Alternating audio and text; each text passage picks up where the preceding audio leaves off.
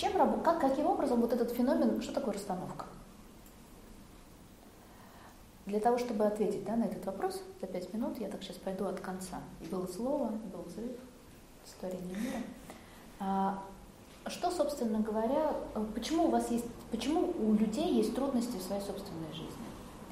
Потому что в течение семи поколений предков, которые стоят за нами, которые влияют на нашу жизнь, были какие-то тяжелые события.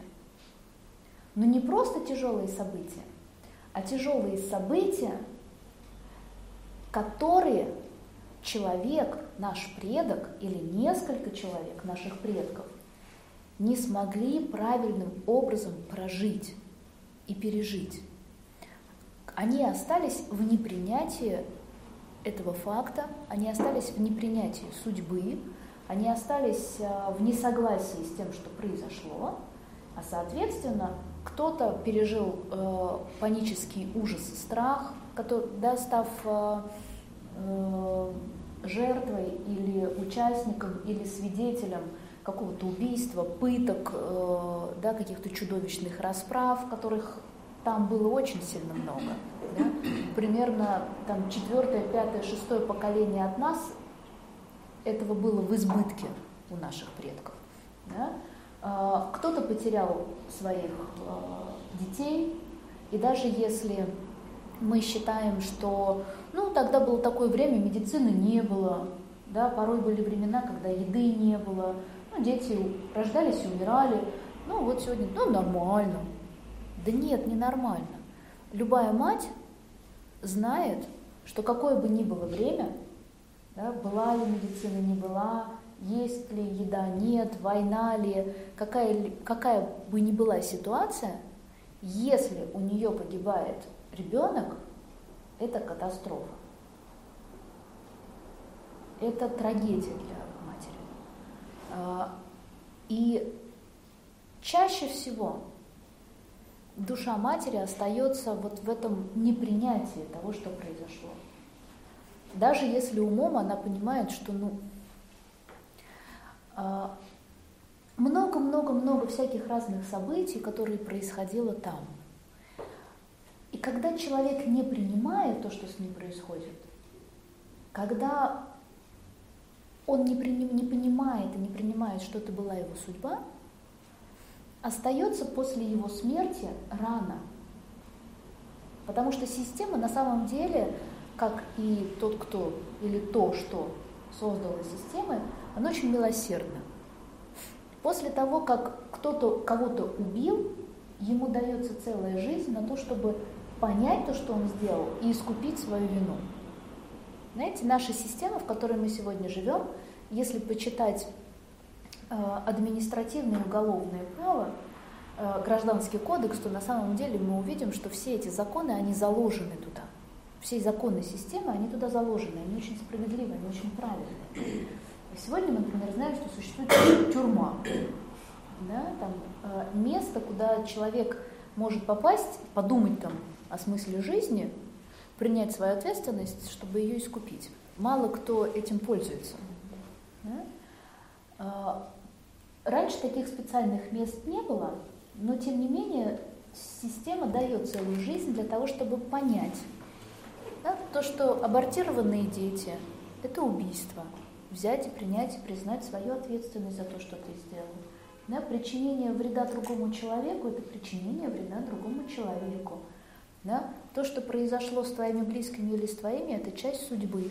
Но мало кто этим пользуется. Поэтому, когда человек уходит из жизни, остается на теле системы рана, которую мы называем очень просто, мы упрощаем.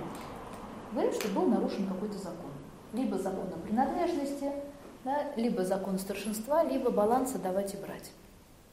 И тогда приходит маленький, который берет эту информацию. Когда мы говорим о том, что маленький повторяет судьбу большого, взрослого, да, своего предка, через что? Он берет информацию, которая записана, которая находится в бессознательном и принадлежит полю системы мы с вами очень чувствительны ко всем таким информациям. своим бессознательным. Знаете, да, что у нас есть подсознание и сознание. Так вот, наше подсознание, оно имеет информацию обо всем. Там просто есть контакт со всем. Со всем. Вот мы сидим с вами, если бы нам сейчас была доступна э, эта часть нашего существа, то мы бы спокойно знали друг про друга все. Просто все. Вот так. Где вы были, что вы сегодня ели. Ну, не таких нюансов, конечно, может быть, а может быть и да. да? Но, по крайней мере, кто были ваши предки, кто ваши родители, кто вы по профессии, сколько у вас детей. Э, мы бы друг про друга знали все. К счастью, это не так. К счастью, есть некий буфер, такая прослоечка, которая существует между бессознательным и сознанием, и мы не можем сознательно взять эту информацию обо всем, что есть в мире. Почему? Как вы думаете? Мы бы не умерли. Сошли бы с ума в какой-то степени, может быть. Блокировал, да, отчасти. На самом деле, почему? Все гораздо проще. Да потому что у нас с вами есть эго. Потому что прежде всего мы бы эту информацию использовали не для эволюции, не для развития, не для продвижения вперед, а для поддержания собственной гордыни, гордыни, собственного тщеславия, собственных страхов и собственных негативных черт характера. Что, собственно, и делают многие люди, которые называют себя ясновидящими, которые действительно имеют возможность а, входить в резонанс а, с этой информацией. Они, глядя на них, мы можем подтвердить, что да, это так. Не всегда во благо им же самим, потому что это не, не святые старцы. Да, это люди, которые используют это, для того, чтобы как раз эго свое поддерживать. Мы бы разрушили себя. Мы бы разрушили друг друга. Мы бы убили друг друга. Потому что мы бы стали друг для друга беззащитными. Друг от друга беззащитными. Да?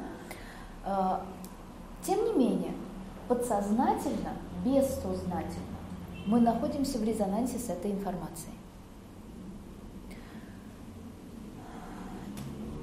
И когда мы приходим в эту жизнь, и мы бессознательным образом считываем информацию о том, что было в семи поколениях до нас, каждый из нас начинает неосознанным образом повторять судьбу и жизнь кого-то из предков. Почему? Потому что он вошел в резонанс вот с этой раной, да, с этим законом, который был нарушен. Что такое рана? Рана – это когда система не может быть в гармонии и в счастье, потому что она кого-то потеряла. Потому что кому-то там было плохо, да, потому что были потеряны дети, потому что кто-то ушел на войну и пропал без вести, потому что был прадедушка, который расстреливал тысячи людей, да? потому что был там кто-то, кто изнасиловал беременную женщину, и беременная женщина вместе с ребенком там умерла, например, да? или еще что-то. Это как примерно вы приходите, я все время привожу пример очень понятный, вы приходите в систему, и как будто бы перед вами должна предстать красивая, ну что, собственно, и должно произойти, красивая картина истории вашей семьи. Ну, правда ведь? Вы приходите, и перед вами вся сила вашего рода прямо вся красота. М? Вы смотрите на картину, все вроде красиво, все замечательно, только пазликов не хватает. Вы видите, что она состоит из пазликов, из людей, из конкретных людей. Каждый делает эту картину, а есть места, где этих пазликов не хватает. Остается ли картина идеальной? Издали, да. Да и издали тоже нет, потому что здесь черненькое, там черненькое, тут что-то не то, там что-то не хватает, глазика нет. Да? А, нет. И тогда мы начинаем энергетически искать, чего не хватает. Даже сейчас, представив себе картину без пазликов, посмотрите, куда идет ваше внимание. А интересно, а вот, на, а вот интересно, что там? А вот на, на глазике пазлика не хватает. А какой этот глазик? Да? А вот здесь интересно что? вы начинаете смотреть именно туда, все хорошо, но вот здесь вот дырки. То же самое в системе. То же самое, когда мы приходим. И когда мы э, делаем расстановку, сейчас мы вернемся к расстановке. Я следую за своей нитью, если что. Я помню, о чем я говорю. Да? Э, соответственно, следующий феномен, который есть в любой системе. Это феномен, который сегодня очень широко э, показан в самых новых фильмах, которые можно взять и посмотреть. Вот сейчас выходят один за другим фильмы, и вы даже не подозреваете, насколько священной, сакральной, таинственной, мистической, духовной информацией они наполнены. После, из последних, просто пересмотрите, как Доктор Стрэндж, да, а, прибытие, да даже наш, возьмите фильм а, «Притяжение» Бондарчука, да, Бондарчуковский же про Деда Мороза, что-то еще мы такое совсем недавно – их безумное количество. И вот в этих во всех фильмах закрыта эта информация. Если вы посмотрите их таким образом, вы увидите, вы увидите другой смысл, который там показан, но который не видит обычный человек. Так вот, феномен нашей системы заключен в том, что память системы существует в другом измерении. Мы с вами в земном, в трехмерном. Память системы в другом, где нету линейного времени, где нету было, есть и будет, где есть только одно. Как вы думаете, что? Здесь и сейчас. Есть здесь. И здесь есть информация обо всем. В одной точке пространства есть информация обо всем. И поэтому, когда мы приходим в жизнь, когда мы берем эти системные динамики, некоторые люди, которые знакомятся с этими законами, с этим феноменом, задают вопрос, а что же за несправедливость за такая? Я вот, собственно говоря, живу уже, в каком там мы сегодня веке живем? В 21 веке, спасибо. Я живу уже в 21 веке. А почему я чувствую, что я как не из этого времени? Знаете, есть такое, так, так, да, такое ощущение, что как будто бы я не могу приспособиться, кто-то говорит, я не могу приспособиться к этому времени, как будто бы вот я откуда-то из другого века. Да, есть даже люди такие, вот они внешне. Да, есть девушки, которые до сих пор в длинных юбках, э, да, не могут выйти из как будто бы, как будто бы из какой-то э, из какой-то роли. Это не то, что знаешь, один раз одела, это то, что ну, не выйти. Я, например, э, в одном из городов, э, где преподаю расстановки, бываю там часто с расстановками, э, я была первый раз удивлена девушка, которая по-настоящему, вот она шьет себе платье, и это платье 19 века. Она ходит в них сегодня по улице, вот так вот, по тому городу, в котором она живет. Это вот такие вот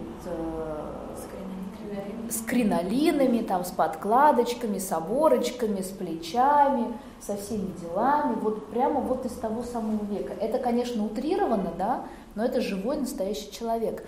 Но есть люди, которые вроде бы и внешне не так похожи на наших предков, но есть вот такое ощущение, что вот я не могу в этом времени там себя найти. Вот в прошлом мне было бы проще.